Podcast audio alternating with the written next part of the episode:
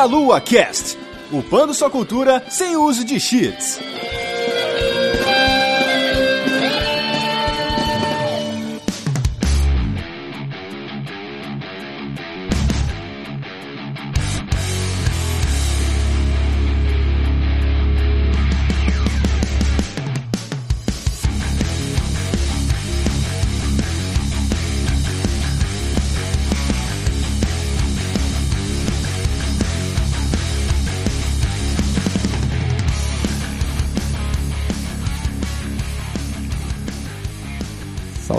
Saudações, queridos ouvintes. Está começando mais um Meia Lua Cast. Eu sou o Renato Saviani e hoje estou aqui com o Manuel. Nós vamos falar agora nada mais, nada menos do que o melhor FPS em terceira pessoa, cara, e não a discussão. Hoje eu acho que não vai ter discussão, mas em outros dias poderia ter. Estou aqui também com o Alexandre. O melhor looting shooter depois de Anthem.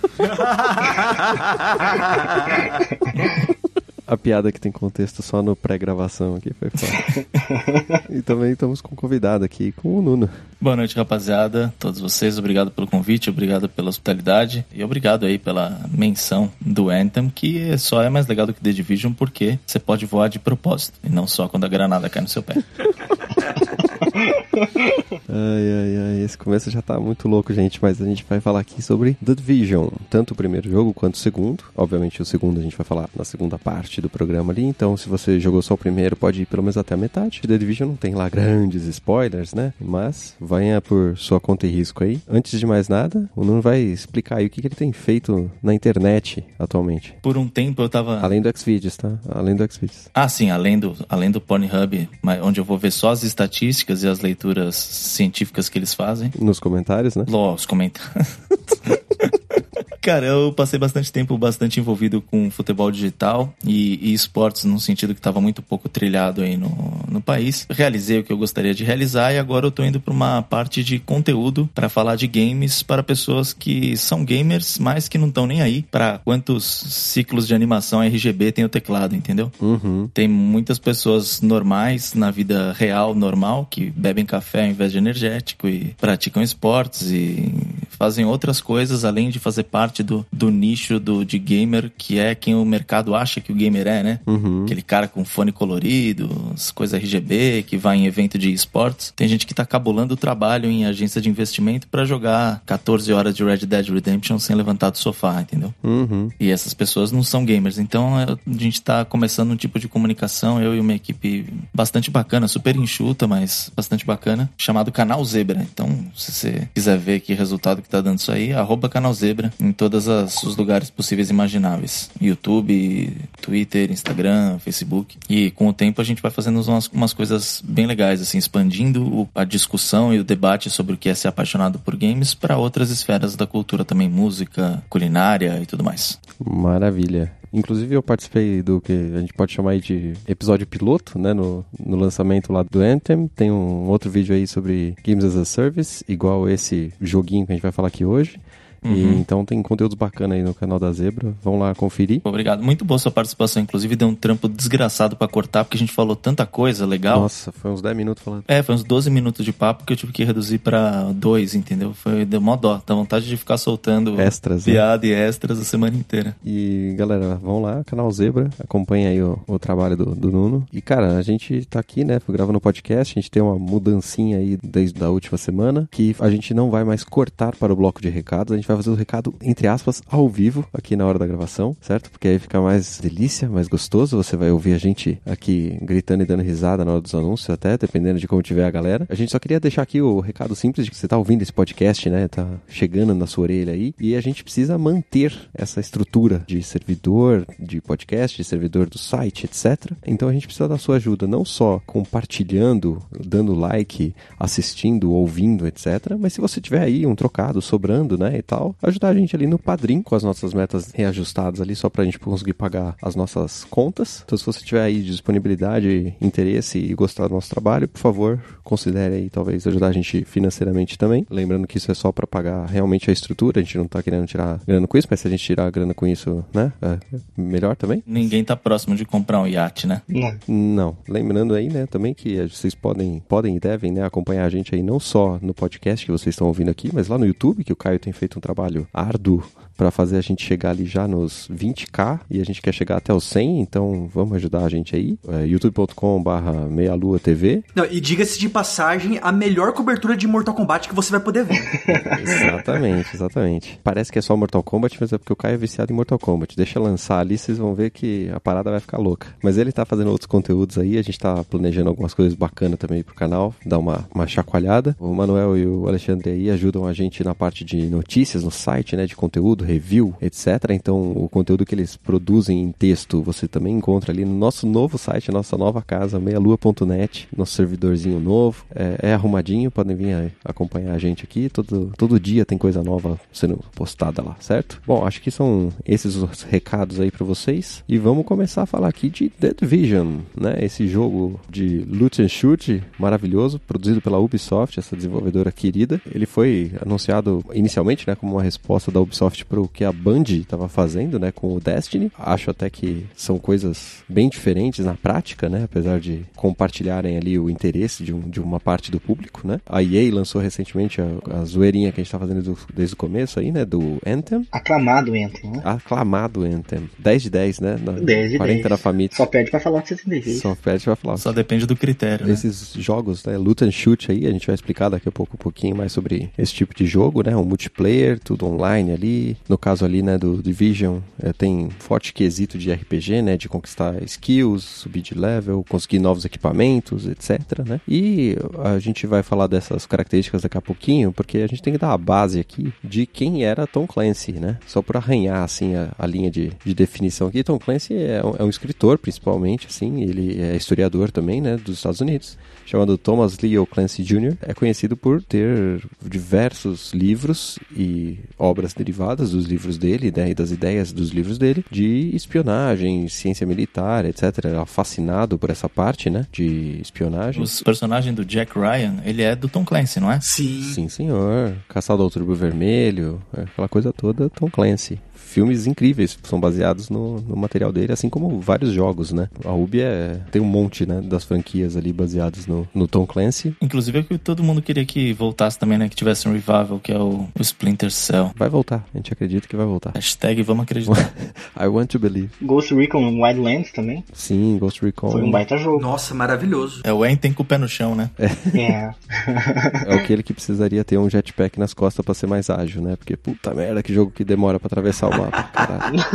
Você vai fazer um crossover dele com o Just Cause 4 Isso. ia ficar um puta jogão. Fantástico. Mas assim, Ubi, a gente espera aí o Ghost Recon 2 aí, tá? Porque tá no caminho certo, tá no caminho certo. E o The Division, especificamente, que a gente vai falar aqui hoje, né? Foi baseado em um dos livros, em dois livros ali, né? Que é o Operação Inverno Escuro e o Diretiva 51, que eu tenho que confessar que eu nunca li nenhum livro do Tom Clancy, sinto muito. Eu sou da parte cinema da coisa. Fico devendo essa daí. Esses eventos todos, né? Que o Tom Clancy escreve, né? Os livros de espionagem e tal, são todos baseados no mundo real, né? E ele tem até fontes bastante confiáveis dentro de organizações governamentais, do exército, etc., para dar ferramentas ali para ele poder, né? Escrever um, um, livro, digamos assim, confiável, né? Que a história seja reflexo de algo que pode realmente ter acontecido, né? E que a gente espera que não tenha acontecido da maioria dos livros dele, né? Esses eventos aí do, do The Division também se passam no mundo real, né? E eles revelam aí um pouco da fragilidade do ser humano, da sociedade, etc. E como que o nosso planeta pode sofrer aí quando a gente faz merda. Tudo começou numa Black Friday, né? É, a, premissa, a premissa do jogo é genial, que é, sei lá, pra quem não, não jogou e não é spoiler nenhum, basicamente é um ataque terrorista que na, durante uma Black Friday os caras imprimem um vírus com uma impressora 3D e aplicam esse vírus para gerar propositadamente aí uma, uma epidemia mundial e eles colocam os, o vírus nas notas, infectam algumas notas durante a Black Friday, que aí é aquela crítica bacana ao consumismo e tudo mais num, num jogo que tem microtransação. Agora, desculpa, acabou de me vir a cabeça assim, ainda bem que ainda bem que pagamento online, né? Esse negócio do dinheiro, né? Porque na Black Friday rola tanto dinheiro daqui para um lado e pro outro, né? Que esse vírus aí se espalha de forma inigualável, né? Já viram os caras fazendo tinta, aquela tinta reflexiva lá de. de ah, muito interessante aquilo. Fenolftaleína lá que responde à luz negra. E aí eles colocam numa carta de baralho durante o jogo. Vocês já viram isso? Não. Sim, eu acho que até aquela da é da Discovery Channel, né? É, quer ficar impressionado, assiste isso aí. Que é o cara vai e coloca numa, numa das cartas do baralho, ele vai e coloca um, uma lá. É invisível ao olho nu, assim. Aí, dá 15 minutos, ele apaga a luz e acende a luz negra. Cara, começar que o ser humano toca o próprio rosto umas 10 vezes por,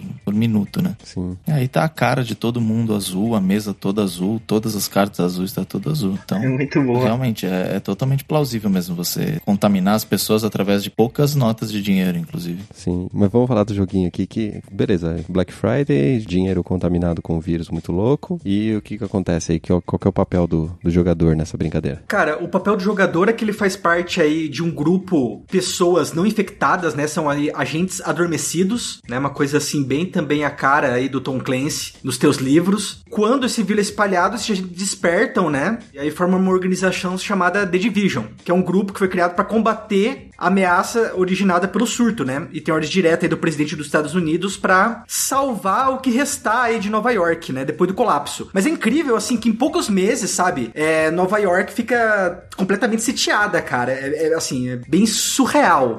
É, porque acontecem todas as coisas que aconteceriam se desse uma, um problema desse tamanho mesmo, que é o grid de energia cai, e aí as pessoas começam a saquear as paradas, aí a segurança dos presídios vai pro saco, aí tem todo uma, um grupo de caras que são fugitivos, e tem as dark zones, né, que são as zonas que permanecem infectadas ali, em quarentena, e é ali que o, que o bicho pega, né? Eu digo no sentido da, da rapidez, cara. Ah, sim. Tem uma coisa que demoraria talvez meses ou até um pouco mais, acontece em questão de semanas após a Black Friday. E uma outra coisa também que eu achei meio bizarra é que eu acho que essa história do- de passar o vírus pelo dinheiro é uma coisa quase meio que datada. Porque a maior, a maior parte das pessoas usam um cartão de crédito hoje, ainda mais para uma Black Friday, né? Pra você poder parcelar o teu. o que você for comprar aí trocentas mil vezes. Tudo bem que é, foi inspirado aí numa obra que já foi lançada bem antes. Daí eu penso o seguinte, cara, se fosse hoje, teria que colocar, tipo, num cartão de crédito, tipo desse do Nubank, sabe? Ah, o cartão de crédito que você não paga de tarifa nenhuma. Tem todo mundo pede Nubank, todo mundo é infectado.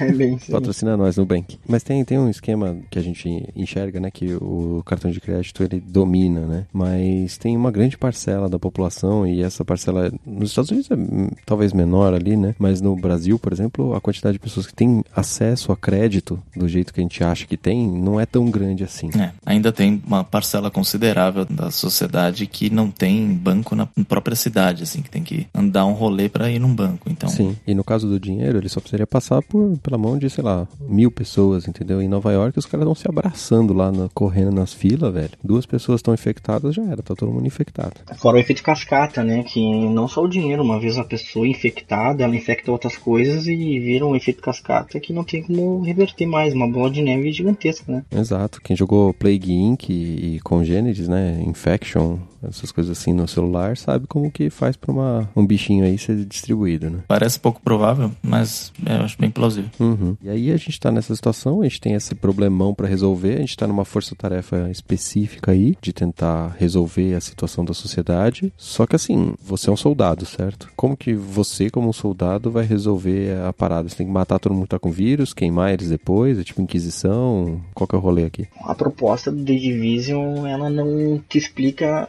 explicitamente como curar o vírus, mas e sim como parar aquele grupo de pessoas, aquelas facções do mal, né, formado por extremistas, religiosos, saqueadores, que eles querem assumir o poder. É só esse o objetivo que a divisão tem em mente, que é para poder parar, né? Os líderes que estão vivos ainda dos Estados Unidos e entre outros países é que estão tentando procurar a cura. Como soldado, só tem um objetivo que é fazer com que essas facções não assumam o poder, tentando aí buscar uma democracia ou algo do tipo. A Division é basicamente a lei e a ordem que sobraram. Exatamente. É todo aquele poder executivo que o, o mundo resta. É garantir que vai sobrar gente pra salvar depois, porque senão quem não tem lei ali vai tomar tudo de todo mundo e tal, enfim. Você representa o bem, a lei, o bem, a lei e a ordem, que é o que te dá desculpa pra atirar em todo mundo que Claro, com tá com certeza. uma arma na mão. É. Mas eu acho que o legal também é que você, meio que no começo do primeiro game, você investiga, né? Sim. Como é que se deu essa proliferação desse vírus. Eu acho que essa parte é muito interessante no primeiro jogo, que não é tão explorado, mas no segundo. Uma vez que você já sabe o que ocorreu de fato, né? Uhum. Ele tem uma história bem mais, mais sólida. O foco do The Division 2 é parar essa força extremista, né? Já no 1, com a proliferação do vírus, e tentar descobrir o que, que é e como surgiu. Porque até então, quando tu tá jogando, tu não tem muita noção de o porquê que motivaram a criação desse vírus, porque ele foi espalhado propositalmente nas notas, né? Então, esse é um assunto que bate muito no The Division 1 e no The Division 2 a gente vê depois de sete meses como é que se tornou o caos nos Estados Unidos por conta desse vírus. A gente tá falando então, primeiramente do Division 1, né? A gente comentou algumas coisinhas do 2, mas a gente vai segurar um pouquinho só para não estragar aí o gameplay de quem quiser jogar, né? O Division 2 que saiu há pouco tempo, né? Bem recente. A gente tem esse processo aí da Black Friday, né? Que eles chamam eh, dessa derrocada da sociedade, né? Que eles chamam de Dark Winter, certo? É que assim, o Dark Winter é uma operação que diz a lenda, né? Diz rumores do mundo antigo que ele real, é, realmente aconteceu, cara. Existiu mesmo uma operação com o mesmo nome, que se tratava assim de uma simulação caso acontecesse um ataque bioterrorista. Hum. Para simular esse ataque, eles é, especularam que seria usado o, o, vírus da varíola, né? Uhum. E, amiguinhos, os resultados dessa simulação não poderiam ser piores para a humanidade. o primeiro exercício dessa simulação, né, não coincidentemente, então chamava Dark Winter, e ele foi realizado para examinar os desafios, né, das pessoas que tomariam as decisões políticas, né, dentro da cadeia militar, como elas se comportariam frente a isso. Enfim, o exercício foi concebido para aumentar a conscientização sobre o alcance e o caráter de de ameaças biológicas como essa, uhum. né, insegurança nacional, e para catalisar assim ações que poderiam melhorar a estratégia para prevenção e de resposta. Uhum. Daí o Tom Clancy, né, que ele sabia dessa operação, ele falou: "Por que não usar essa história para fazer um joguinho?" Um livro no caso, né? Verdade, um livro depois do joguinho. De qualquer maneira aí, eu não vou falar exatamente quais foram os resultados, né, dessa simulação, mas foram assim calamitosos. Vocês podem dar uma procurada. Quem quiser procurar, se prepara pro É, estamos falando de varíola, é meio feio. Para entrar no buraco da, da do coelho aí da Dark Web, porque, mano, as teorias das, da conspiração em cima disso aí não vão ser poucas, não. Não, não. Prepara pra inteligência vir bater na tua porta, né? Perguntar o que você tá procurando isso daí. Pois é. Por causa dessa história de ele ter escrito Dark Winter, talvez seja por isso que o Tom Clancy morreu, né? Porque não sei se vocês sabem, é, tem uma especulação aí, né, a teoria da conspiração sobre isso. Porque ele morreu em 2013 vítima de uma doença que ninguém nunca falou sobre, né? E tem gente uhum. que especula aí na internet afora que ele pegaram aconteceu uma, uma queima de arquivo do nosso querido escritor. Se foi uma queima de arquivo, vocês são idiotas. o cara podia ganhar muito dinheiro para vocês.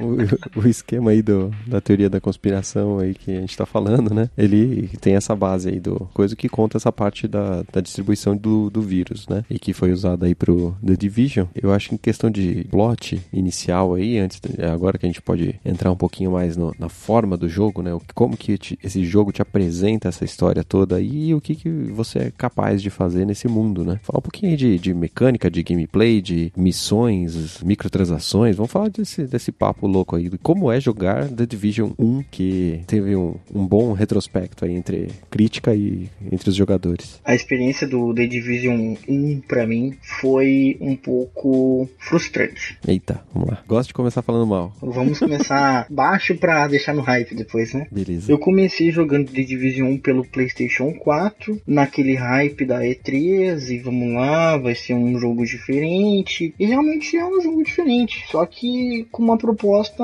que a Ubisoft não conseguiu conciliar. No mundo aberto, onde você vai encontrar jogadores e tal, mas no fim, depois 30%, 40% da campanha, eu achei bem repetitivo. Aquela coisa de matar bot, de pegar arminha que não vai mudar nada, pegar uma uma skinzinha, e corre para lá, e corre para cá, e ficou nessa correria. O que valia a pena para mim, que eu gostei bastante, foi a história, né? Tentar desvendar o porquê daquele vírus, e eu acho que depois pesquisando mais afora, em, te em teorias no Reddit, e essas coisas, foi que eu comecei a gostar mais, mas não pela gameplay, mas pela história que ela me apresentou. Ou seja, The Division 1 pra você tinha que ser single player. É, The Division 1 pra mim tinha que ser single player, realmente. Falou tudo agora. É, se fosse single player eu tinha jogado, essa é a realidade.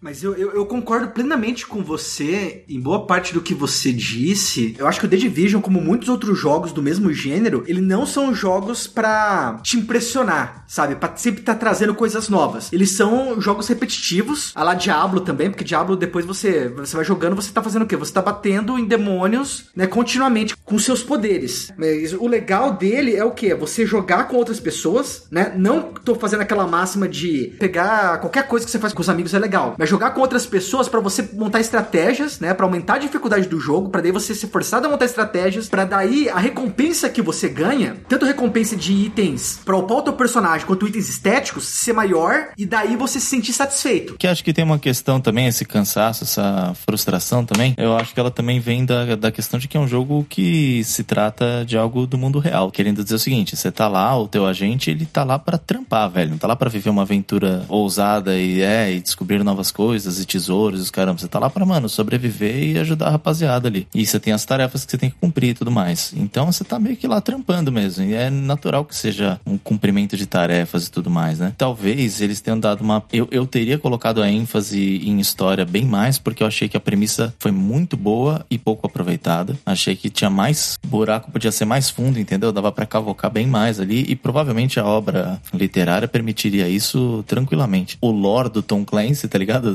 Com certeza daria suporte pra essa parada. E achei que foi um pouco explorado. E acho assim, ele trouxe umas coisas de, de multiplayer, a própria mecânica de tiro e, e várias coisas gráficas, inclusive a própria recriação de Nova York, que olhando hoje talvez não seja tão impressionante quanto era na época, mas porra, foi muito impressionante. Eu lembro que eu queria interagir com alguma coisa e ia ver, era só um saco de lixo mesmo, sabe?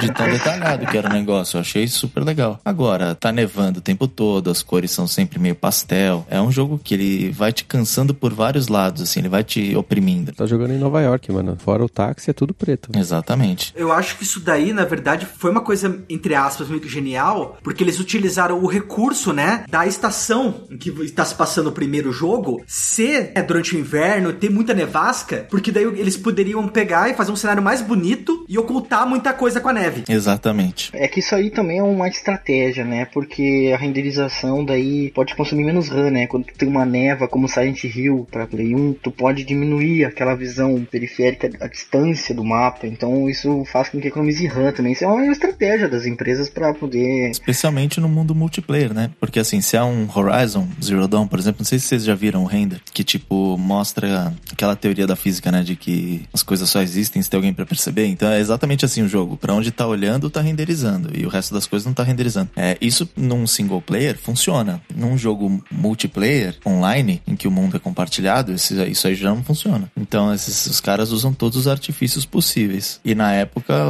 pro, pro 1, pro The Division, isso fez super sentido e, e era um jogo visualmente, dentro dos jogos que eu tava jogando na época, ele era visualmente mais cansativo. Era o que mais me. Ele tinha tanto detalhe que era cansativo. O que, o que é mérito, na verdade, né? Não é, não é demérito, não. Eu queria ter testado esse jogo no computador, né? Porque quem tinha um computador bom na época devia ter aproveitado muito melhor esse cenário. Aproveitei. A história, eu acho que o principal problema foi eles dividirem entre explorar o plot principal e explorar dramas particulares, sabe? Colocar aí personagens, né? Pessoas da cidade, da cidade, né? habitantes normais, que geralmente já a maioria deles tudo bateu as botas. E como aconteceu essa tomada, sabe? Como começou esse caos e como ele se desenvolveu até chegar nesse ponto. Ele fica explorando muito essa parte. Mas acho que é uma questão de personagem também. A gente tava zoando agora do Anthem um pouco, mas, por exemplo, o cara que é o cara com quem que te ajuda lá, qual que é o nome dele mesmo? O menininho lá de olho claro. Esqueci o nome dele. Mas enfim, o cara que é o cara que fica na tua orelha ali, o tua Chloe do 24 horas. Uhum.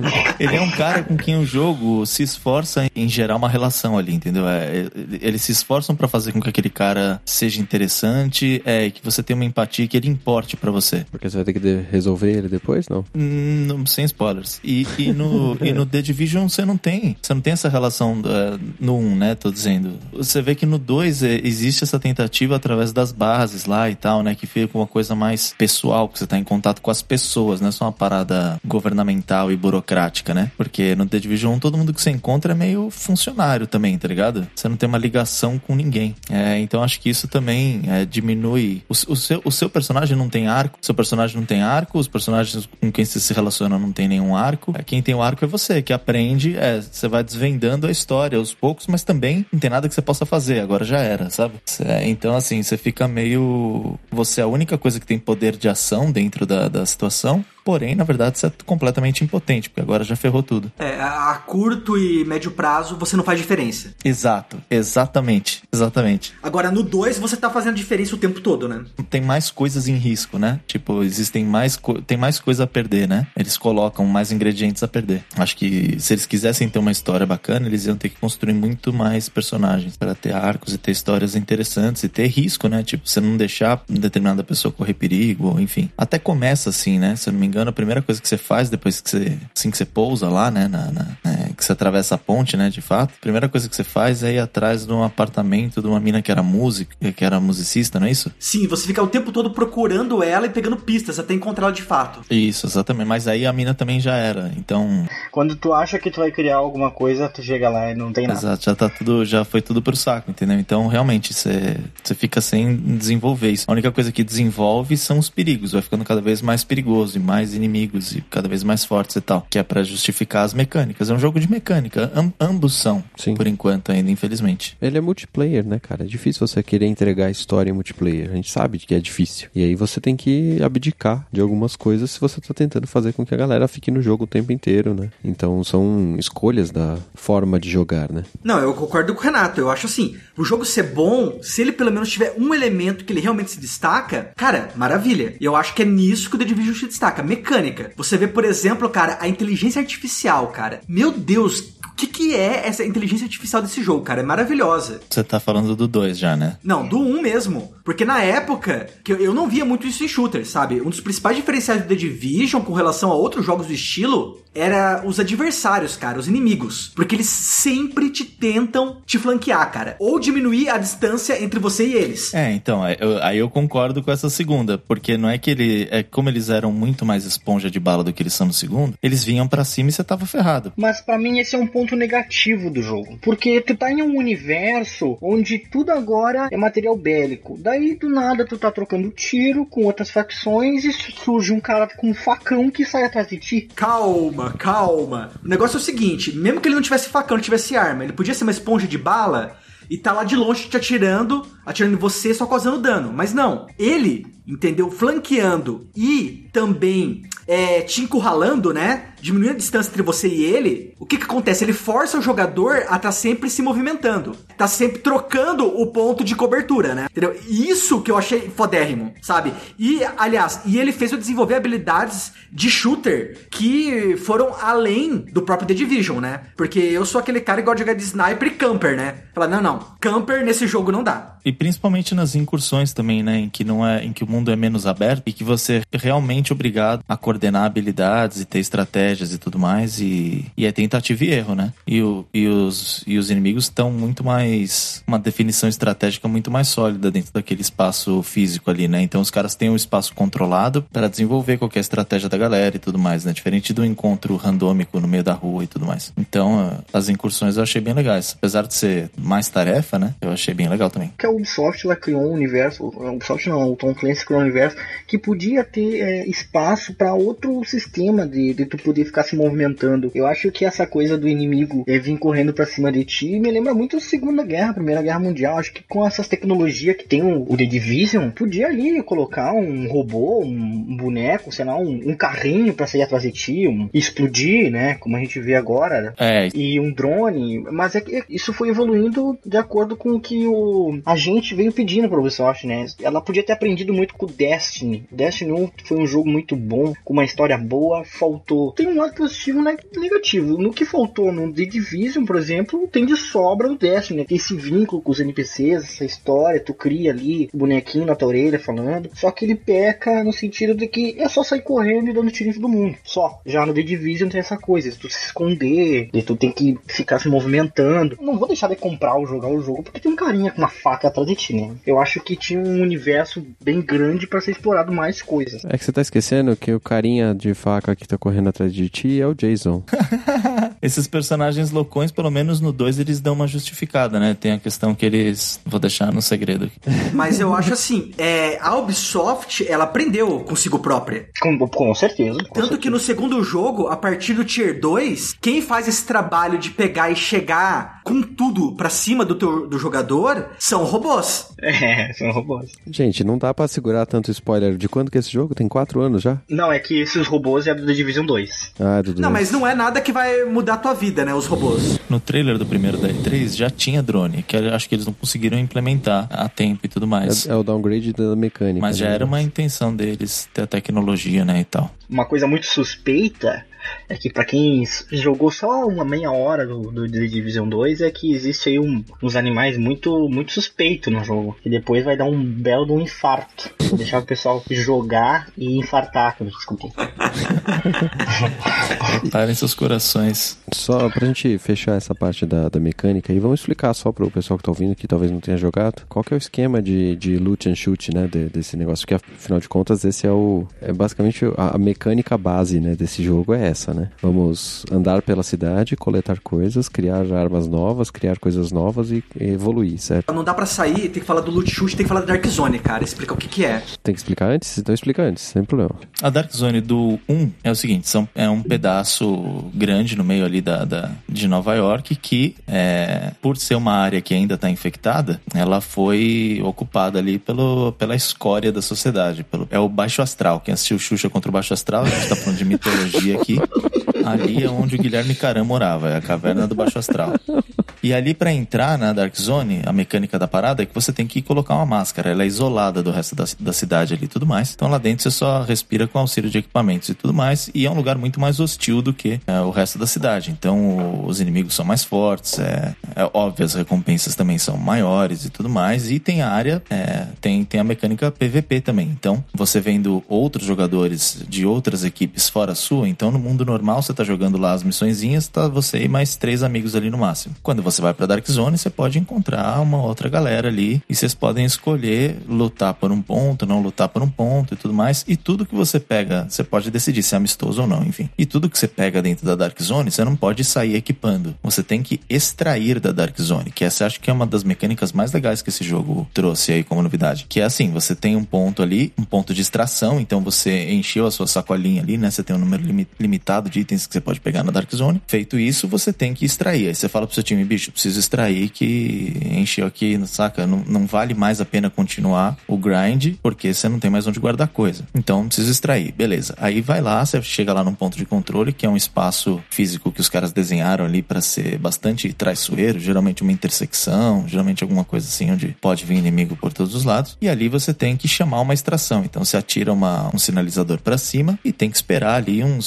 5 minutos até chegar o helicóptero e vai extrair as coisinhas. Ele vai baixar uma corda e você ainda tem que ficar ali uns 30 segundos amarrando o seu bagulho na corda, enquanto vem bicho de todo lado, vem cara de todo lado, vem outros jogadores que sabem que você tá com essa, sabem que você tá com a sacola cheia e que você já fez o grind lá, já matou um monte de inimigo, ao invés de matar inimigo, ele pode vir matar você e pegar o seu loot e extrair o seu loot, entendeu? Então, essa é uma mecânica bem legal da Dark Zone e é assim que funciona. Só pra eu entender, o único lugar onde tem PVP é Dark Zone, é isso? No mundo normal tem. Exatamente. Ah, legal, legal. Gostei. Cara, e, e o negócio que eu acho que é mais tenso, cara, é que é a traição, cara. Porque qualquer um pode se voltar contra você, te matar e pegar teus itens. Inclusive pessoas do seu próprio grupo. Exatamente. Então, é, eu acho isso, eu acho bem legal. Eu acho que o The Division foi muito inovador nessa Dark Zone, porque eu nunca vi algum tipo de, eh, de, de estratégia em outros jogos. Eu nunca vi. E todo mérito pro The Division 2, The Division 1 e 2. Cara, eu achei bem legal essa ideia. É, o 2 ainda tem muito mais mecânicas em cima disso, né? Tem outras 10 je- jeitos de jogar. E a zona escura do 2 é muito boa porque é constantemente, né? PVP é, é bem forte. A gente já chega lá. Beleza, então você tá falando aí que você tem que eliminar inimigos, é, encontrar itens novos, etc. E aí a gente entra no mundo de loot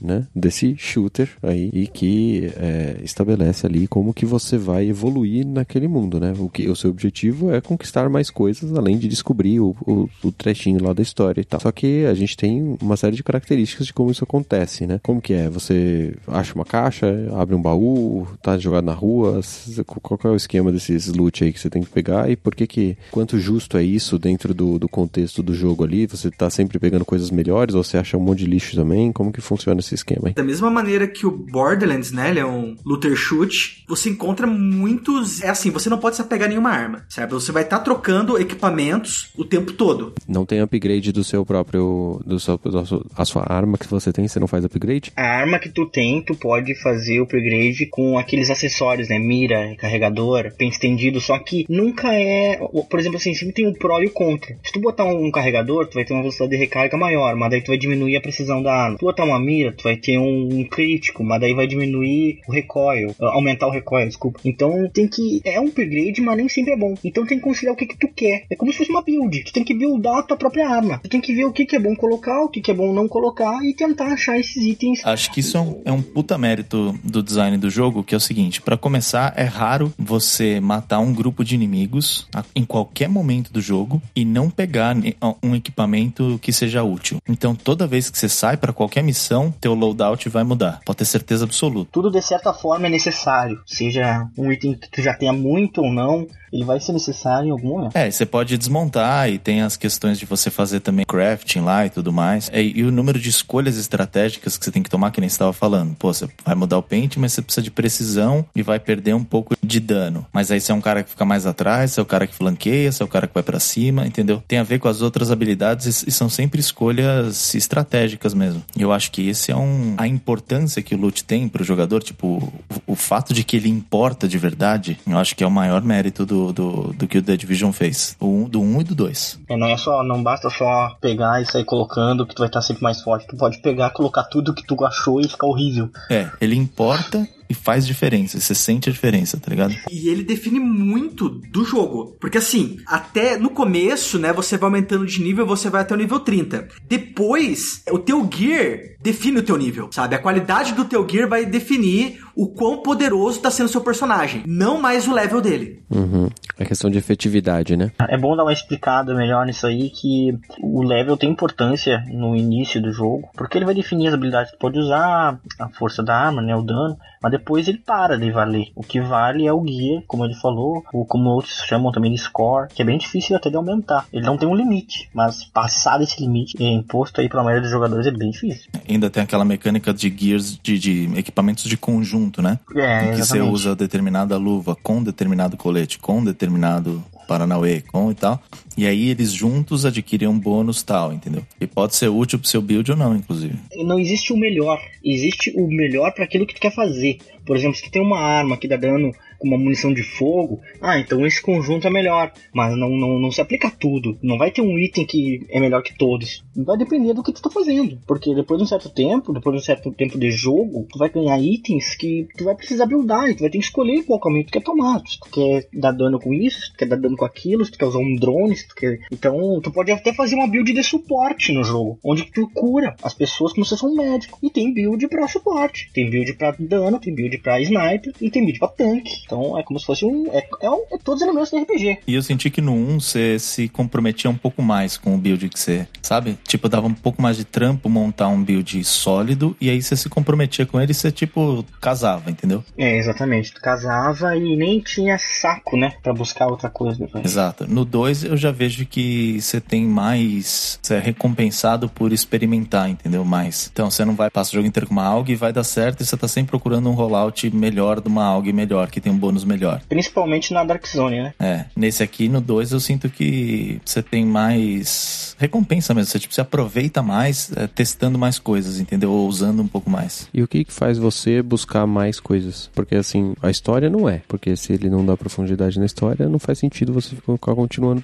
é, procurando esse negócio. Vai ser só a diversão da Dark Zone mesmo? É que aí entra a essência do looting shooter, né? Como se fosse um Monster Hunter World, como se fosse um Death testing, como se fosse o próprio The Division. Sempre tentar ficar mais forte. Vai ter um momento no jogo que não tem mais história. Tu já fez as missões. Tu vai focar, quem sabe, num, numa, numa zona escura, num PVP, e vai tentar buscar ficar mais forte, porque tu sempre vai ver um inimigo usando uma arma que tu não tem. O endgame é o PVP, né? Exatamente, o endgame é o PVP. E, e de certo modo, pensando assim, ah, não tem história, não vai dar vontade de jogar, é, é diferente. Chegando no endgame, tu vai ver pessoas utilizando aquilo, tu vai falar, ah, eu quero utilizar aquilo, o que, que eu tenho que fazer? Ah, eu tenho que fazer, eu tenho que buscar aquele item, e tu vai sair buscando o item. Quando veja, passou duas, três horas do jogo e tu nem se deu conta. Então é, é esse o. Não tem um objetivo o endgame. O Uhum. objetivo é tu se divertir e ficar mais forte para poder acompanhar o- os inimigos. No meu caso, né, eu que adoro itens estéticos pra colocar no personagem, o meu objetivo era esse, entendeu? Conseguir máscaras, que agora a gente não tá falando da máscara de gás pra você respirar, mas sim, tipo, máscara de hockey, máscara, assim, com aspecto de, de terror, coisas que você vai colocar no teu personagem pra deixar ele mais interessante visualmente, porque isso também tem. E o que, e o que difere, né, isso que é legal dele, Ter- você tem a parte do gear, é separado da parte estética, ou seja, você vai pegar, ah, tô com esse item mó poderoso, mas ele é muito feio, não combina com o visual do meu personagem. Não tem isso nesse jogo. É separado, mas não é. Que foi uma coisa que eu fiquei bastante impressionado com. Que desde o primeiro, todo pedaço de equipamento que você altera, ele altera esteticamente também. É uma coisa que eu nunca tinha visto em outro jogo nenhum. Não sei se sou eu que sou muito panguão. Não, é, é bem raro fazer isso, na verdade. É, você trocar uma luva, trocar uma bota, trocar um colete, ou pegar uma mochila diferente como item, e você troca e a mochila troca mesmo, de verdade. Só que, só que o legal é que você pode trocar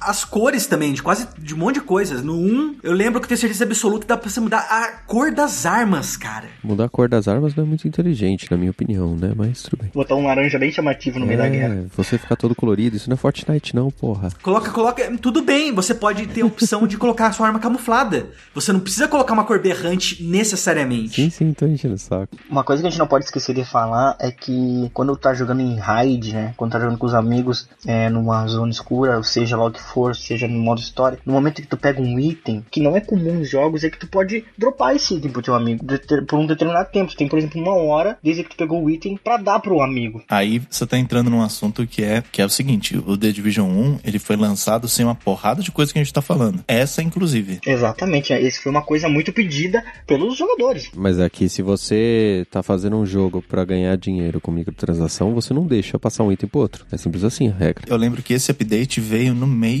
do ciclo da primeira incursão. Que eu lembro que antes não podia, e depois a gente começou a compartilhar item na frente do tanque lá, daquele tanque. Mas é que se tu for pensar em dinheiro é difícil, porque tu tá ali jogando com um amigo, daí um cara dropa, daí tu não dropa, e joga, joga, joga, vai te desmotivando a jogar. Tu vai ficando sem saco, na verdade. Tu vê teus amigos ganhando, daí ele já ganhou dois itens igual e tu não pode usar. Eu, e pra mim é um saco isso aí, né? Esse é um problema. Quando você estabelece que um dos critérios pra você ganhar dinheiro com o jogo é a microtransação desse tipo, de vender uma arma ou vender algum tipo de habilidade. Porque aí você, você limita é, a interação entre os jogadores que você também quer estimular. É uma faca de dois gumes aí, né? Mas eu acho que até louvável, cara, o, que a Ubisoft fez em termos de microtransação nesse jogo, tanto no primeiro quanto no segundo, porque era só, eram só uns pacotes de, de roupa, de coisa estética mesmo, e uma vez ou outra, às vezes tinha um pacote de peças, tipo pra você fazer, montar os, os blueprints das, ou então chaves que te davam possibilidade de conseguir outras missões, enfim, você tinha que trampar ainda, sabe? É, é, é que esse assunto de microtransação daria um podcast só pra ele, né? Porque eu Sim. sou bem. Mas eu não acho que foi capitalismo selvagem escrotão, não. Eu achei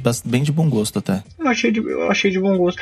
Eu acho que existe um pay to win bem pequenininho no requisito de tu poder pagar pra ter, por exemplo, é, objetos pra craftar. Acho que tu, se tu tiver bastante dinheiro, tu economiza, sei lá, 30 horas de jogo. Mas eu não, eu não acho que seja pay to win ainda. Não, não. Longe de perto dos outros jogos, não é pay to win. Mas é pay to win o quê? Você não tem objetivo de ganhar nada ali, cara. Exato. Não, você pega e você coloca as coisas na mãe sorte, cara. Não tem como você pegar e tá ganhando em cima. Mas eu acho que a gente tem um bom exemplo, que é o Monster Hunter World, que vendeu muito mais e não tem nada disso, né? Não tem nem microtransação. Mas que veio quatro anos depois. Não, com certeza. E outra coisa também, a Ubisoft, ela tem um mindset aí, uma estratégia para microtransações diferente da maioria das outras desenvolvedoras. Esse que ela coloca não é um to win, ainda, Não, ainda mais não, quando você tinha só a Dark Zone para você fazer o PVP. É uma coisa do tipo, eu não tenho tanto tempo assim para jogar quanto os meus coleguinhas. Então ah. você pega e paga. Só que é tudo, o resto você pode conquistar. E não é aquele pode conquistar, você vai ter que jogar dezenas de horas. Não, não. Você pode conquistar rapidinho. Até eu... porque, não sei se vocês se lembram, mas mesmo os blueprints que você podia comprar na Dark Zone, porque tem a, a basezinhas, né? Os, os hideouts lá, os esconderijos na Dark Zone, e às vezes tem um vendedorzinho lá. E, e você poderia comprar alguns equipamentos algum blues, e alguns blueprints e tal, mas não era arma de endgame, velho. Hum, não era. Sim. E o nível do blueprint que você podia comprar, ainda assim era meio lento. Então, por mais que você tivesse feito a microtransação e os cambal e quisesse dar uma acelerada, se você tivesse no endgame valendo, não ia fazer a menor diferença, entendeu? Não ia ser um negócio que ia desequilibrar. Tipo, se você fosse na Dark Zone no level 30, ele valia a pena, mas se você fosse lá no level 40, já não valeria mais. É, basicamente eu, isso. Eu sei que o level considera outra coisa dentro do Division, né? Mas. Ele ajudava você a chegar até a adolescência, entendeu? Passar a parte da puberdade ali. Agora, ser adulto mesmo, bicho. Comprava um pote de gel, é isso que você tá falando? Isso. Como é? Arrumava um cabelo. pra que esse gel, Renatão? Arruma um cabelo. Compra, comprava um pacotinho de preservativo pra você. E maroto. Isso, isso, isso. Dentro do Division ali, a, a, Ubisoft fez algumas brincadeirinhas e tal, né? Colocou uns easter eggs, que dá pra falar assim, né? Que eles colocaram lá um escritório, né, da Ubisoft, referências a, e logotipos de jogos deles, né, de outros jogos. Tem ali uma referência das Tartarugas Ninja, né, que é um, um símbolo da cidade de Nova York, basicamente. E tem uma área fechada ali, que é a parte do Central Park, né? Isso. Você até conseguia glitchar para dentro do Central Park. Inclusive, se você quiser entrar no Central Park, daí tem uns vídeos ensinando aí. Mas já conf eu confesso que é, é bem bizarro, bem complicadinho. Assiste no vídeo ali, tá de boa. Tinha esquema de escudo, que você abria o escudo e agachava bem na hora, sei lá. Mas assim, não vale a pena.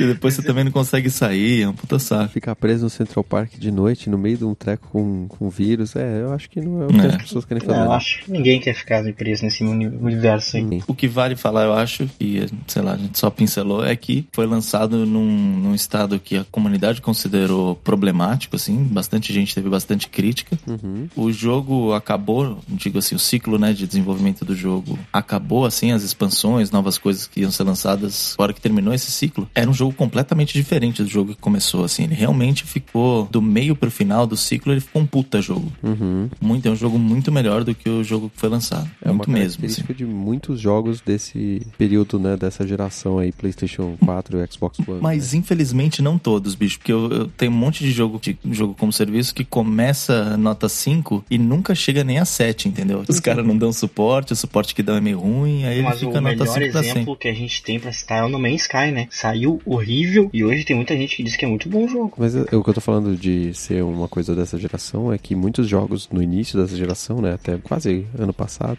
ou esse ano, com um, um jogo que você consegue voar, é, você tem um jogo que tá sendo entregue e que tá inacabado, né? Que você percebe claramente que o cara falou, não dá, tem que colocar essa porra pra vender porque eu não tenho mais dinheiro aqui. Eu preciso fazer dinheiro com esse negócio e aí depois eu conserto. E eu espero que para essa próxima geração no, que vai vir aí, a gente não tenha mais situações tão escancaradas desse jeito. Né? É, o que mais me incomoda nisso aí não é nem o, o, desrespeito, porque eu acho que não é nem tão intencional assim, entendeu? Ah, não. A, a julgar pelas pessoas que a gente conhece, que são desenvolvedoras e que estão no meio e tal. Mas eu acho que demonstra, não sei se amadorismo é a palavra, mas é uma é uma garoteada, entendeu? Uhum. Que, eu, eu, não sei lá, eu não consigo pensar no, em qualquer projeto em que eu já tive envolvido que permitiria uma garoteada do nível que a gente vê rolando aí. Entendo que quanto maior os projetos, maior os riscos, né? Também, enfim, a gente tá falando do arco, né? Da, bagaça, da bagaça é mais ou menos a mesma coisa. Uhum. Agora, pô, uma indústria multibilionária, entendeu? Não tem. É dinheiro demais para isso acontecer, assim, é injustificável. E assim, isso nem é crítica ao modelo de negócio, né? De ter não, um jogo vivo de forma que muda durante a coisa. Se você for ver, por exemplo, Overwatch, ele foi lançado lá com acho que 20 personagens, beleza? Tava lá, é o jogo completo, inteiro, e ele foi com mais personagens, um a cada três meses lá, e foi acrescentando. Assim, eles já tinham um plano de ter mais caras, mas eles não tinham como entregar aquilo naquela época. É um tipo de jogo vivo que faz sentido. Que entrega alguma coisa interessante, né? Eu não consigo, eu sei que é um puta exemplo ruim, bicho, mas é, eu vejo a Rockstar como a, a epítome da bagaça, porque eles entregam uma experiência super, super polida de saída, então vale muito mais do que a grana que você pagou em termos de horas de diversão e de profundidade, de cuidado, de, de tudo. E é louco que eu tô falando isso e pode ser que vocês não sabem nem de qual jogo deles eu tô falando. Pode ser qualquer um, de tão, tanto que é verdade. Uhum. E o quão denso é o negócio, quantos personagens são trabalhados, e a história, os cambal. E aí vem, mano, sete, sete anos. Quanto tempo faz que lançou o GTA V, por exemplo? Sete anos de suporte do jogo, que não para de sair coisa nova, interessante e legal. E aí você pode meter a microtransação que você quiser, meu amigo. Fica à vontade, por favor. Faço questão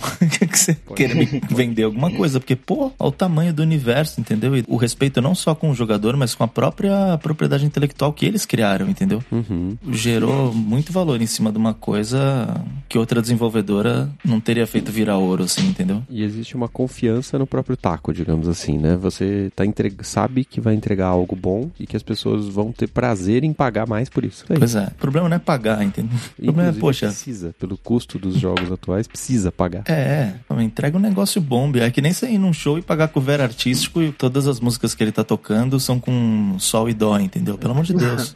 Cara, é que nem você no barzinho pagar cover artístico e o cara tá tocando CD. Já aconteceu.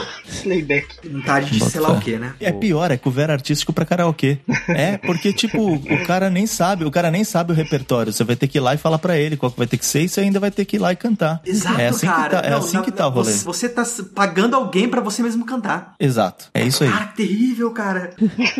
É, é, então tá assim, mano. A gente pagou. gran- Quer dizer, eu não, porque. Mas tive a sorte, né, de ser agraciado com a cópia de avaliação. Ah, sim. Mas, mano, é, é pagar um jogo pra você trampar de testador do jogo, entendeu? Não, não, mas é, eu também, mas o negócio é o seguinte, cara, você pode não pagar pelo jogo, mas ninguém vai pagar você pelas horas que você perdeu fazendo essa merda. né? Exatamente. o Esse é o tempo da sua vida. É.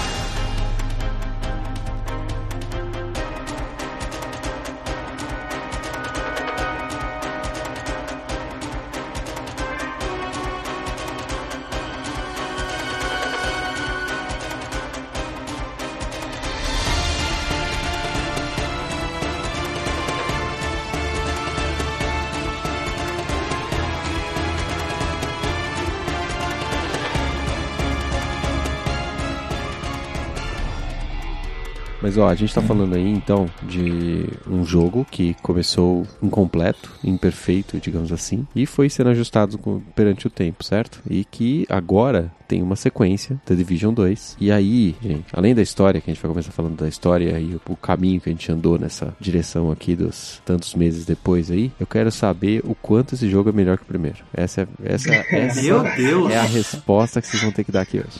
Acho que eu vou começar abrindo já. The Division 2, pra mim, nem se compara com The Division 1. Melhor Concordo plenamente. Eu acho que é outro jogo com o mesmo nome. Essa é a minha opinião. Você está falando que não tem nem como você falar que o The Division 2 é melhor ou pior que o 1, é isso? É, eu preciso que você elabore. Eu não sei se isso é bom. hein? O The Division 1, pra mim, é, vai ficar muito no esquecimento depois do Division 2. Por causa que é muito melhor, muito mais fluido. Toda aquela questão que a comunidade buscava no The Division 1 foi pro The Division 2. Então, assim, se for jogar o The Division 2 hoje, tu vai achar o The Division 1 muito ruim. Quer dizer, muito ruim não, uma peca em muitos aspectos. Eu discordo. Se você pegar a versão vanilla, versão de lançamento, e jogar hoje do The Division 1, depois de ter jogado o 2, você vai falar, puta, realmente, bicho, é outro jogo. Agora, se É, você é pegar a ulti- os últimos updates e jogar o 2, você vai falar, meu, isso aqui faz total sentido. É tudo que é eu é que- queria é que eu tenho aquela experiência do jogador que comprou no início, né? No início, Então, é, eu, assim, eu também. Mas depois, a hora que você volta, bicho, é outra coisa, É, realmente. É muito complicado mudar a minha, a minha cabeça, a minha percepção do The Division depois que eu passei pelo The Division. É, hoje pode ser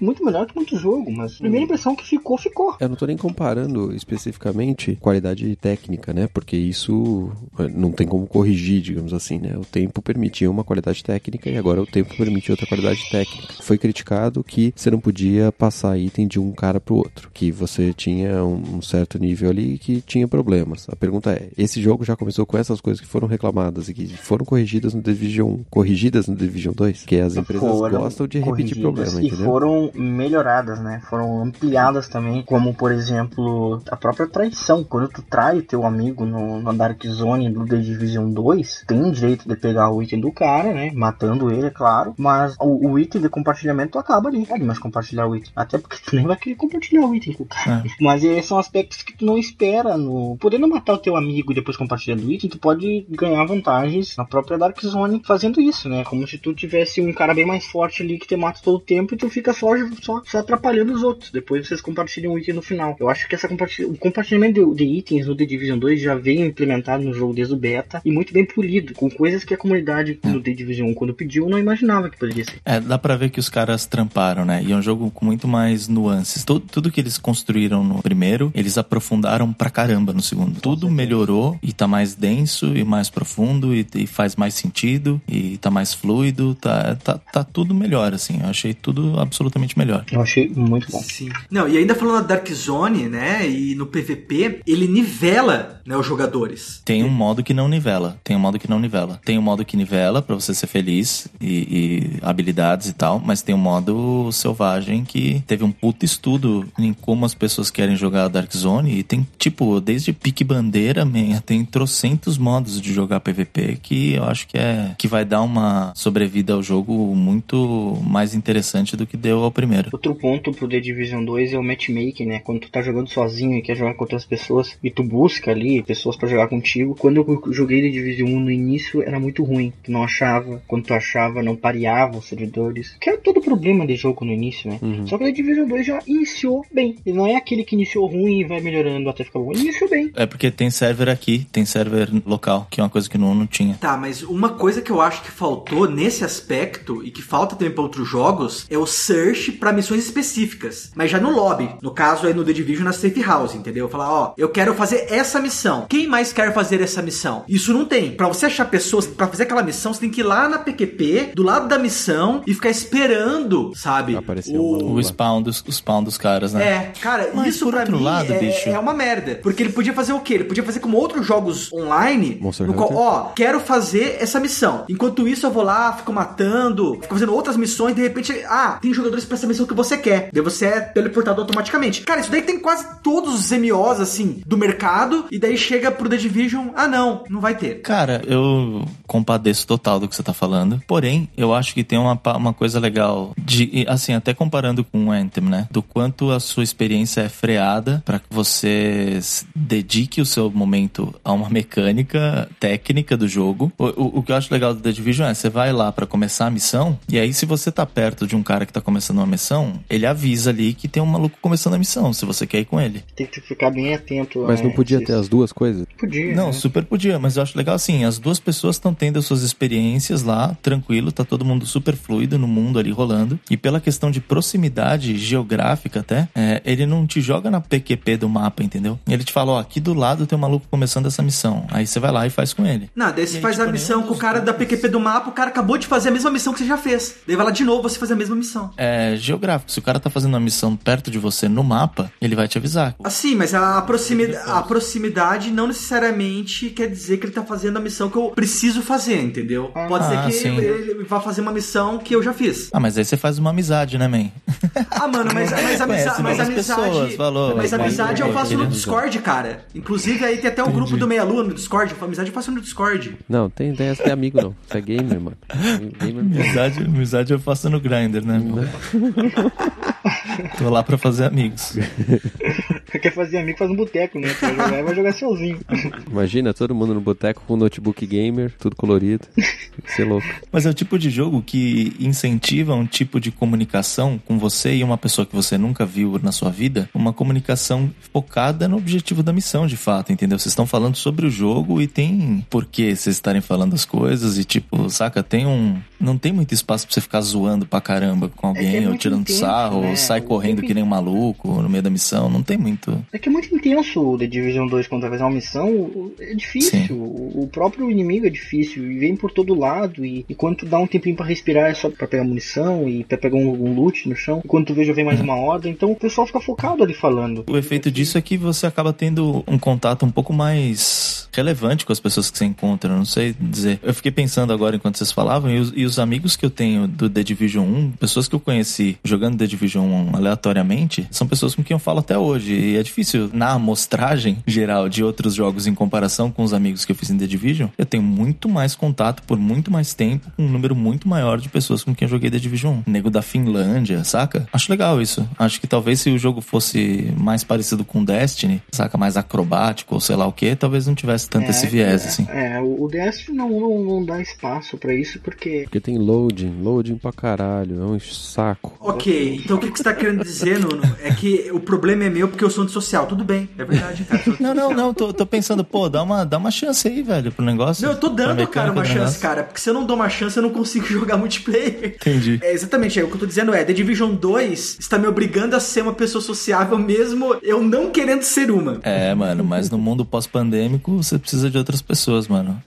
Pois é, eu, eu não posso mais jogar assistindo a minha série. Agora eu preciso desligar a TV e conversar com as pessoas. No 1 dava pra fazer isso, no 2, meu querido. Você tá ali jogando de boa, de repente brotam uns malucos de trás que você nem, nem viu. tipo, Putz, é verdade, é verdade. não sabe é nem que de no onde veio. 2, no 2 tu é pouco tanque, vamos dizer assim, tu morre muito rápido. Sim. Tu não é uma esponja de bala. Com pouca bala tu já morre. Não, num, num piscar de olhos, né? Num piscar de olhos. E daí, pra o time te reviver, pode ser mais perigoso do que te deixar morrer, né? Sempre, cara. Vocês já Então, pegaram o tá bom. grandão da Serra Elétrica, não? Hum, Já, já, já peguei sim, claro que sim. Eu acho, eu Nossa, não, não tô elétrico lembrado se eu peguei. Eu tô, no tier, eu tô começando no tier 5, mas eu não lembro. Ele é eu um boss de área. Ah, é um boss de área. Tava andando no subway lá, no metrozinho, no esgoto lá, tranquilão. Abri uma portinha, bicho.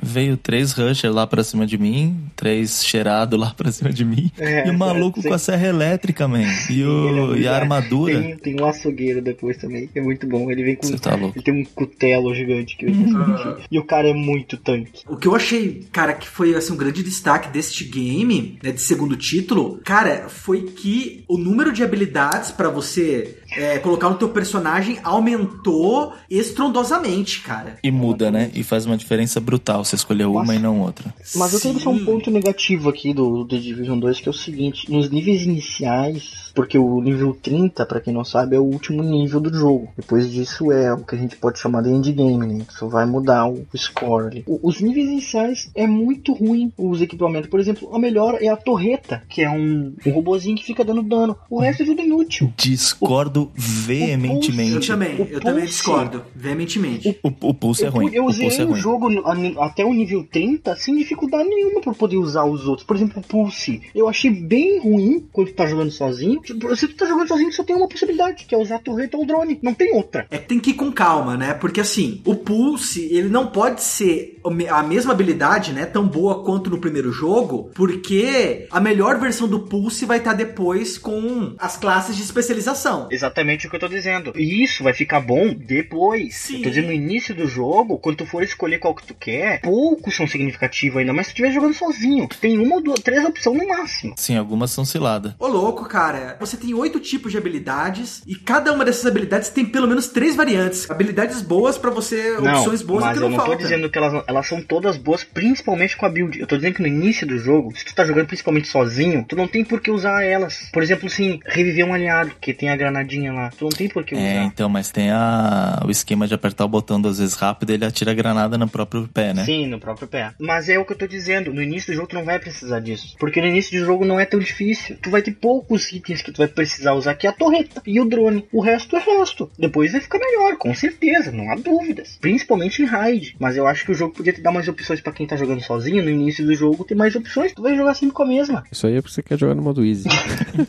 Isso daí é porque no- você quer pegar, quer seguir meu caminho, cara. Minha path é sendo social, não pode ser social, cara. Joga com os outros. Por outro lado, cara, todas as habilidades são utilizáveis, são úteis. Tipo, você olha e fala, pô, realmente isso aqui dá pra usar e tem valor. Se não sozinho dentro de uma equipe, faz taticamente faz muito sentido. E todas elas te dão uma sensação de que daqui a pouco ela vai ficar muito boa. É, mas tá é ligado? verdade. Deixa eu insistir nela um pouco, porque ela vai, tá, vai ficar muito boa. E, e de É, fato fica. eu- Então é mérito dos caras mil por cento. É sempre nesse daqui a pouco, né? Porque no início do jogo é complicado. Essa sensação de que você tá ferrado, de que, tipo, qualquer pangaré que você pegar na rua vai te deitar, essa sensação que é mó legal no começo. Mas Sim. eu, eu prefiro um jogo que no começo ele te mostra que ele tem futuro Exato, bicho, a esperança. do que o, o que a gente tava conversando lá do próprio Division 1, né? Que, tipo, ele coloca as coisas funcionando desde o começo e no final você só tem uma área de multiplayer lá que você pode mandar o foda-se, né? A evolução do The Division 2 é muito boa, principalmente porque tu só vai entender que tu pode melhorar aquele item mesmo quando tu começar a ler os armamentos, né? Ah, aplica dano em tal coisa. Tem que estudar Ou mais, Quando né? tu começa Hum. a fazer o conjunto da armadura, tu vê que tem muita coisa que tu não sabe ainda. Uhum. Cara, não, mas o que eu acho que ele é foda mesmo, cara, é por duas coisas a longo prazo. As especializações e como os tiers mudam completamente o jogo, em questão de inimigos. Cara, você chega no nível 30, você tem aí oito tipos de habilidades, né? E elas têm três variações, pelo menos, cada uma delas. Agora, quando você chega no nível 30, você pode escolher uma entre três especializações, certo? Você tem aí, o, eu acho que o Sniper, Sobrevivencialista e uma especialização que é focada em explosivos. Beleza. A partir da hora que você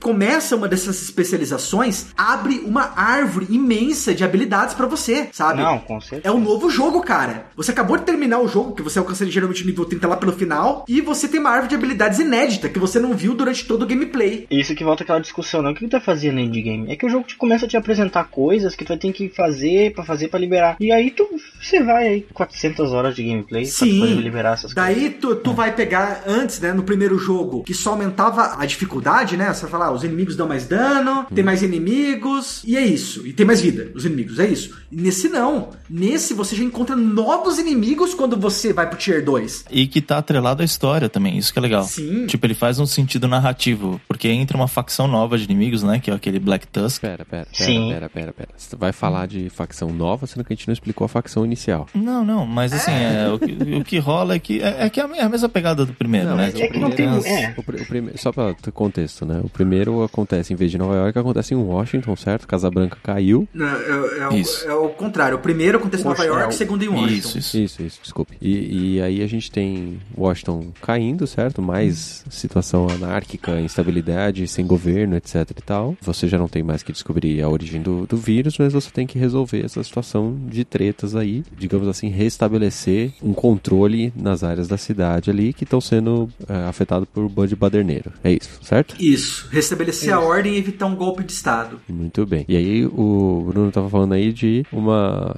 Você tem ali uma facção que tá fazendo isso, né? No início do jogo, você vai seguindo nessa, nessa linha da coisa pra derrotar esses caras. Esse é a primeira. É o Tier 1, é isso? Cara, nesse segundo jogo tem muitas facções. Que são desculpas assim, pra ter tipos diferentes de inimigos, pra que você também tenha mais variedade de gameplay, mas Não, é que assim, se fosse apresentada todos no, no início do jogo, na metade do jogo, depois num tempo ia ficar repetitivo, sabe? Sim. Tu ia ter jogado 300 horas de The Division e tu só ia ver aquele inimigo. Então conforme tu vai progredindo, o jogo vai te mostrando novas facções que é pra dar uma mudada, pra dar uma renovada no que tu tá olhando e como eles vão interagir com o cenário. Até os próprios animais entram em cena, que é bem interessante. E os robôs, etc. Eu acho que é pra renovar, assim, sabe? Pra mudar um pouco. O que acontece no Tier 30, e nem é spoiler também, é que a, o mapa é tomado ali por uma, um grupo militar independente, assim, saca? Tipo que nem tem aqueles Blackwater lá nos Estados Unidos e tal. Como se fosse um desses, só que os caras são equipados pra caramba, são treinados pra caramba. Eles têm uns drones, tem aqueles cachorrão do Black Mirror. Então é, é mó style. Aí o desafio é uma coisa que é narrativa, ao mesmo tempo é mecânica, ao mesmo tempo te dá recompensa por você ter corrido atrás de tanto loot, tanta coisa, porque, meu, você vai precisar, entendeu? Usar tudo que você aprendeu e tudo que você coletou. Então, assim, eu acho que é um. é, oferece um- muita variedade e um ciclo muito satisfatório, assim, de. Quando eu fiz alguma coisa de review, eu falei em senso de propósito. Acho que é isso que esse jogo oferece, que eu não vejo nenhum outro looter shooter, especialmente Anthem, mano. Por que, que a gente tá lá, entendeu? Agora, o The Division, você sabe por que, que você tá no seu time, você sabe por que, que você tá com aquele build, você sabe onde você tá indo, você sabe seu papel, e as coisas acontecem e você é recompensado, você sabe por quê, entendeu? E aquela coisa vale a pena, e deixar o jogador com essa sensação, independente, né? Não sei que é subjetivo, mas acho que é a coisa mais legal que a Ubisoft aprendeu a fazer aí entre o Division 1, 2 e os outros títulos que eles lançaram no meio do caminho. Não, e o bom é que eles continuam lançando conteúdo, cara. É um jogo recente. O Division durou o quê? E a gente tá falando de update, teve uns 3 anos de vida. Foi de 2016 a 2018. É, o 1 pra mim foi só até 2016 mesmo. É, março, de, março de 2016, não foi? Sim. Ele- Eles gostam de lançar de Division em março. Aqui também, agora o 2 foi em março de 2019. Tá, então temos 3 anos aí de vida do outro jogo, né? Então esse daqui tem que ter pelo menos 3 anos de vida aí, né? É o esperado, né? É que a concorrência tá forte. Se a concorrência for Anthem, não tem problema por enquanto. Puta, bicho. Se a concorrência for Enten, não tem concorrência, É né? um jogo que vai ficar da hora também. Anthem vai ficar legal. Daqui a um ano, entendeu? Acho que Enten vai ser um bom jogo ainda. vai, vai, eu acho que vai. O bom é que pra você acabar o The Division 2, 2, todos os tiers que eles tinham disponibilizado no lançamento, demora aí entre 50 e 70 horas. Geralmente os jogadores estavam começando a chegar nesse novo tier, eles lançam um tier novo, cara. Falar, ah, terminei o 4, agora finalmente, ó, tô pegando, tô com as armas mais poderosas, tal, tô no nível máximo. Não, pega, lança o tier 5. É, isso renova, né, o pessoal para querer jogar mais. Isso é bom porque às vezes tu gosta muito do jogo, mas tu já fez tudo. Essas renovações, essa reciclagem é muito boa. E aí vocês estão falando de renovação de equipamento também, certo? Vamos falar um pouquinho, vocês falaram que o Dark Zone lá tinha um esquema de, de loot e resgate, né, do loot mais interessante. Como que é esse processo aí dentro do, do Dark Zone? Pra ficar fácil de entender, é como se fosse um Battle Royale. Você divide o Battle Royale não. Assim, ó, você vai estar tá numa zona cheia de inimigos. É, a, a selvageria é meio por aí mesmo. Não, não o objetivo final, né? No, no Battle Royale é tu ser campeão. Na Dark Zone, teu objetivo é pegar o item e deixar com que os inimigos não, não peguem ele de ti. Simplesmente esse objetivo, mas é bem competitivo. Vira um esquema de Tower Defense dentro da Dark Zone, é isso? Isso, que além de tu pegar o item, tem que jogar um flare, vai vir um helicóptero, tu tem que ficar defendendo aquela área pro teu item ser levado pra tua base. Então, nesse tempo, que se não me engano 30 segundos, qualquer inimigo pode chegar ali, tanto player como bot. Geralmente quando você chama extração, vem uma wave. Sim. Então você já chama a extração e vai se muquear porque vai vir a wave. Fora os players. Fora os players. Lá fora é eu sou a lenda, lá dentro é Senhor das Moscas, entendeu? Sim. o bom, além agora do fato de você poder compartilhar esses itens, tentar aí subornar algum amiguinho para te ajudar, é que agora você não conta com uma Dark Zone, mas sim com três Dark Zones. Hum. E que o legal é que o jogo também, antes de você entrar nelas, ele começa a te familiarizar, porque você tem que desbloquear cada uma delas antes. Que essa parte do desbloqueio, né, faz parte de missões da história. Legal. É, você não vai encontrar player lá ainda, né? É bom ressaltar também, porque é uma curva de aprendizado muito boa. Tu vai, descobre o que que é, para que que significa, depois vai ser apresentado os players. Sim. É bom para quem não jogou primeiro, porque explica o bagulho, mostra que é um lugar que onde o risco é muito maior e a jeripoca vai piar. E para quem já jogou, é legal ter essa desvirginação aí da Dark Zone. Uhum. Porque realmente você já, já entrou tanto na Dark Zone e entrar no, no segundo dá a sensação de que você tá fazendo pela primeira vez, entendeu? Porque você tem que conquistar a sua entrada no negócio. Isso eu acho mó legal. Sim, dói, mas depois de um tempo fica gostoso. Exato, exatamente. Ai, que delícia, cara.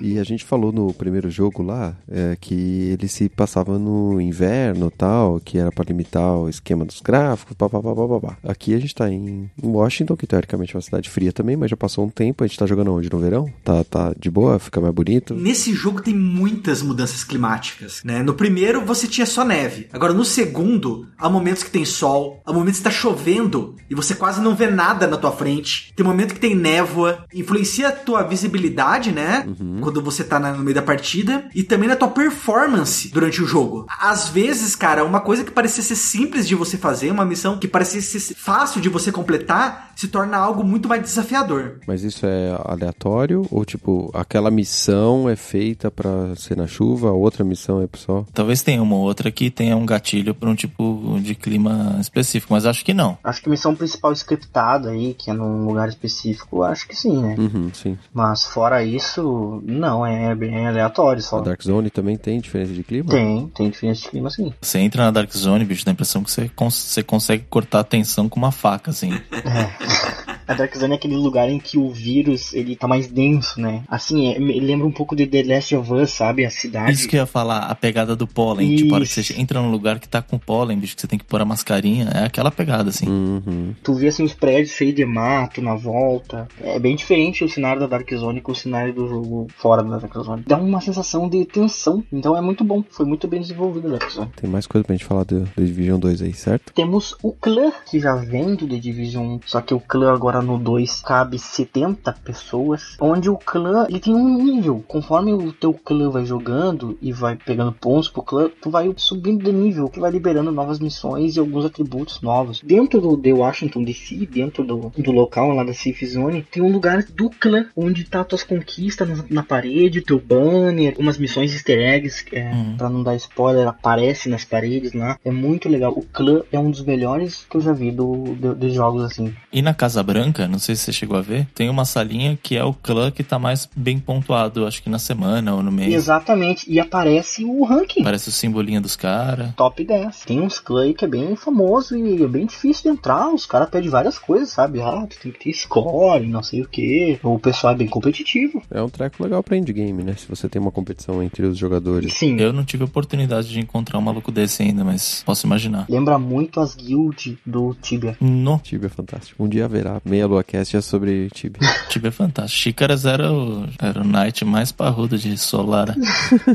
Esse esquema do clã, todo mundo tem um clã? Ou você precisa entrar? Ou dá pra você jogar sem? Você precisa jogar com ele? Tem alguma missão que é obrigatória? Qual que é o esquema desse clã aí que eu não entendi? Cara, eu, eu concluí o jogo, entendeu? Eu já tava quase chegando no tier 5 e tava aí um desgarrado. Não tinha clã nenhum. Ah. Agora que eu entrei aí num clã provisório, né? E o Alexandre pegou e falou que ia me colocar no clã dele, né? Mas não sei, né? Vai que agora depois do podcast, né? Fala, não, não, esse cara não. Não, clã ele surge no momento da história do jogo, né? Ele vai ser liberado e a qualquer momento tu pode entrar num clã por um convite ou criar o próprio. Só que para começar esse sistema de ranking, de upar o clã, tu precisa de um mínimo de jogadores, quatro jogadores, é o mínimo. Uhum. Com esse mínimo, tu vai poder eh, subir no ranking, né, dos clãs e poder liberar as missões do clã. Entendi. E pode ter certeza que tu vai entrar no clã assim. Ah, bom, isso é um- uma outra coisa a se explorar do endgame. Mas quem não quiser ter clã, não tem problema. Dá pra você jogar meses de jogo sem participar de um clã. Foi o que eu fiz. Fiquei praticamente quase um mês aí desgarrado. Ah, não vai mudar nada, mas é pra quem gosta, é muito bom. É uma parada que dá pra você nunca experimentar. Se você quiser nunca tocar nisso, você pode. Cara, mas muda teu status social, cara. As pessoas olham pro teu nome lá, cadê o clã desse cara? Ah, esse cara deve ser um bosta. Nem clã tem. É, na, na Dark Zone pode fazer uma diferença. Não, não só na Dark Zone, mas no co-op também, né? Porque o nome do clã aparece no lado esquerdo, né? Do nome do, do personagem. Eu quero saber, tem guerra de clã já? Provavelmente. Provavelmente. Sim, com certeza. Que não, o jogo não disponibilizou ainda um cenário pra clãs lutarem entre eles, né? Uhum. De fato, de fato. Não, tem um, um- um jeito de jogar que dá pra você fazer como fosse um matchmaking. Eu, como membro, né, eu não sou líder de um clã. Então eu não sei se, se tem que ser um líder. ou- Eu, como membro, nunca vi uma guerra de clã. Mas seria muito legal. Porque todo jogo que tem guilda, que tem clã, etc., em algum momento alguém mata o cara do outro clã e quer revanche. É, e, e a Hunted, né? Famoso Hunted. Caveirinha vermelha. Dedo de Tibia. Mas tem, tem os caveirinha vermelha também. Tá mais complexo o jeito de você ser procurado dentro da Dark Zone, de você ser rogue, né? É, o traidor também, ele fica bem exposto. Tem alguns rogue status e tem o caçado também, né? Sim, Então, porque você tá falando da Dark Zone ter todo mundo interagindo ali, não é só por quando você joga o sinalizador que eles vão aparecer, certo? Podem estar em qualquer esquina. Exatamente. no momento em que tu entrou na Dark Zone, tu já tá sujeito a encontrar os players, né? Tu vai em busca dos teus itens e tu pode encontrar eles antes ou depois de tu encontrar o item. Inimigos controlados pelo computador é uma coisa automática. Né? Mas daí você pode pegar e ganhar o bônus de ter personagens controlados pelo jogador também. E você vai conhecendo o que rolava no primeiro, por exemplo, aqui eu não joguei o o Dark Zone do 2 tanto. É que você sabia os lugares, você, sei lá, você fazia uma rota dentro da Dark Zone que você passava em dois, três pontos em que tinha bastante inimigo e que você sabia que tinha loot, pegando o respawn, entendeu? Então você sabia que fazer esse ponto, ponto A, B, C e D, a hora que você chegava no D, o respawn do A já tinha rolado. E aí você fazia a melhor rota possível pra otimizar a tua recompensa. Só que, mano, os pontos são limitados, entendeu? E outros jogadores também sabem esses mesmos pontos e também querem as recompensas. Então, às vezes você chega no lugar, os caras estão em confronto com os NPC, entendeu? Aí o clã faz bastante diferença, né? Domina a Dark Zone. Aí o bagulho pega. Muito bem. Bom, acho que a gente comprovou aí já que The Division 2 é melhor que The Division 1, certo? O que é óbvio. Com certeza. Perante ao tempo de desenvolvimento, aprendizado, né? E coisas do tipo. É natural, É né? natural, exato. A gente também tem alguns easter eggs ali, né? A gente tem referência ao Far Cry Blood Dragon, num videogame lá. A gente tem o Pennywise, né? Do, do livro It, do Stephen King. Tem o balãozinho, né? O balãozinho eu vi. Exatamente, no esgoto. No esgoto também tem o, o Alligator, pra quem assistia cinema em casa do, do SBT, viu muito. Os caras dos anos 80, cara, é um clássico. O Jurassic Park, o melhor filme do mundo.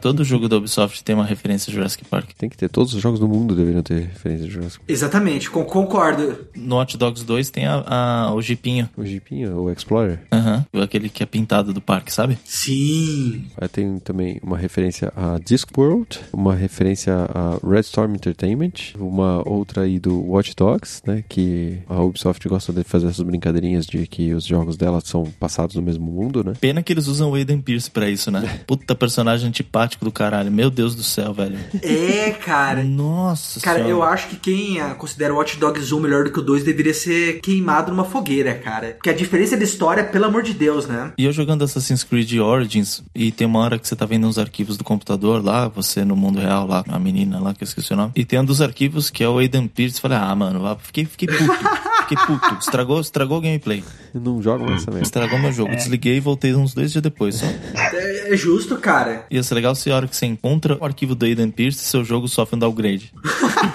Imagina, cai a qualidade gráfica do jogo. Queria só dar uma palhinha sobre o- os easter eggs que a Ubisoft agora ela mitou somente essa semana. Da gravação. Da semana aí do dia, do dia 1 né, ao dia 5, foi descoberto o easter egg, mas tava todo mundo em busca, que é o seguinte, nas paredes do The Division, constantemente vai encontrar pinturas, é grafite. E alguns grafites têm algumas frases criptografadas, somente uns, uns rabiscos. Que louco. E a comunidade, ela conseguiu criptografar esses rabiscos, né? Elas encontraram pistas para um lugar no mapa, nesse lugar do mapa tem um áudio. No fim, para não dar spoiler para quem quiser depois ver, quem sabe um tutorial no YouTube, são sete novos boss. É nada, você tá zoando. E, e com isso você libera aí algumas coisinhas para o clã e cosméticos. Dentro do jogo isso ou... ou... Dentro do jogo, isso. Assim, ó, quem quiser fazer essa missão somente com um tutorial. Não tem como fazer sozinho, porque foi necessário toda a comunidade envolvida para descobrir esse easter egg. É necessário decifrar mesmo o Paranoia, né? Não é um negócio... É, tem que decifrar e são códigos bem complexos, não são uma coisinha, não são letras nem do alfabeto, pra ter noção. Isso aí deve ser o quê? Referência ao Watch Dogs 2, então, né? Tem que decifrar as coisas, fazer os Tem um pouco de aí. referência àquela, àquele sistema do Assassin's Creed que era de voltar no passado, sabe? Não, a Animus. Isso. Animal. Animal. Ah, não foi sem trocadilho, não, não intencional. Viu, mas isso daí me lembrou uma outra coisa também que eu queria falar. Como a Ubisoft quer agradar gregos e troianos. Porque enquanto o jogo ele passa aquele espírito forte do patriotismo norte-americano, você também tem um, num dos áudios uma referência a que os mexicanos pegaram e criaram um muro pros norte-americanos infectados não poderem ir pro México. Puta que da hora. É verdade. Bom, gente, acho que é isso, né? Division 1, Division 2, falamos bastante aí. Só pra finalizar, eu aconselho quem quiser entrar né, nessa série de jogos que comece pelo primeiro, né, enquanto ele ainda existe. Uma boa, né? Deve estar numa promoção boa aí também, né? Sim, porque é o seguinte, se você pegar e jogar o primeiro, você acaba ganhando itens pro segundo jogo. É, é bom, né? Saber a origem do vírus, aquela porra toda lá, é legal. E deve ter uma experiência boa, porque eu acho que ele foi bem polido desde que eu parei de jogar ele, né? Sim, sim. Foi, muito mesmo. A comunidade online deve ter diminuído estrondosamente, mas pra jogar a história, pra entender a mecânica, eu acho que vale muito, muito a pena mesmo. Pra mim é um clássico. É um clássico que daqui a 3, 4 anos a gente não vai conseguir jogar, mas tudo bem. É. Aproveita agora então, né? Fechado. Então joguem aí The Division 1, The Division 2. Deixa aí no comentário se você jogou, o que, que você achou legal, o que, que você não achou legal. E a gente vem aí no, no próximo podcast para discutir mais algumas outras coisas de outros joguinhos, de outras coisas deliciosas desse mundo, certo? Valeu, pessoal. Falou. Gente, obrigado. Muito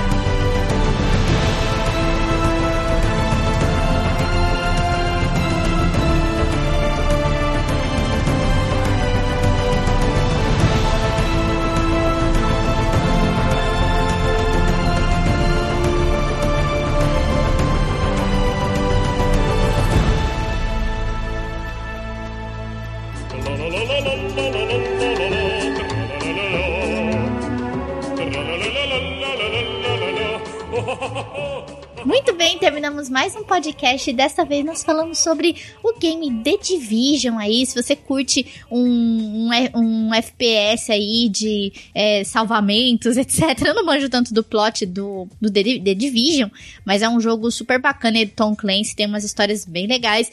E estamos aqui para a leitura de comentários do cast passado que foi sobre Resident Evil 2 Remake, que é um jogo aí que veio aí para matar a saudade da galera, trazendo Leon e Claire de volta aí para os nossos corações. Guimarães. E eu estou aqui na leitura de comentários com meu querido amigo Cris, que agora ele não me. Semana passada ele me abandonou, hoje ele tá de volta comigo. Voltei, gente, voltei da, do banheiro, né? Eu fiquei com dor de barriga, mas eu tô, tô de volta. É, então ele tem, tem, dor de barriga e larga as pessoas no, no canto, né? Vamos lá, eu vou começar aqui então, Cris, lendo o comentário do Felipe Guimarães. Ele disse o seguinte: Eita delícia! Ai, que delícia, cara! Aquele cast com gostinho de nostalgia horripilante. Sou um grande fã da lore de Resident Evil, mesmo sem ter estômago para jogar a franquia. Pô, cara, você gosta da lore, mas não joga. Como assim? Cheguei a terminar o Nemesis no PS1, melhor jogo, gente. O pessoal reclama do Nemesis, mas eu adoro ele, cara. É pra mim um dos melhores vilões de Resident Evil. Com muito custo e ajuda de amigos que possuem mais fibra para os sustos que jogos com teor de horror que proporcionam.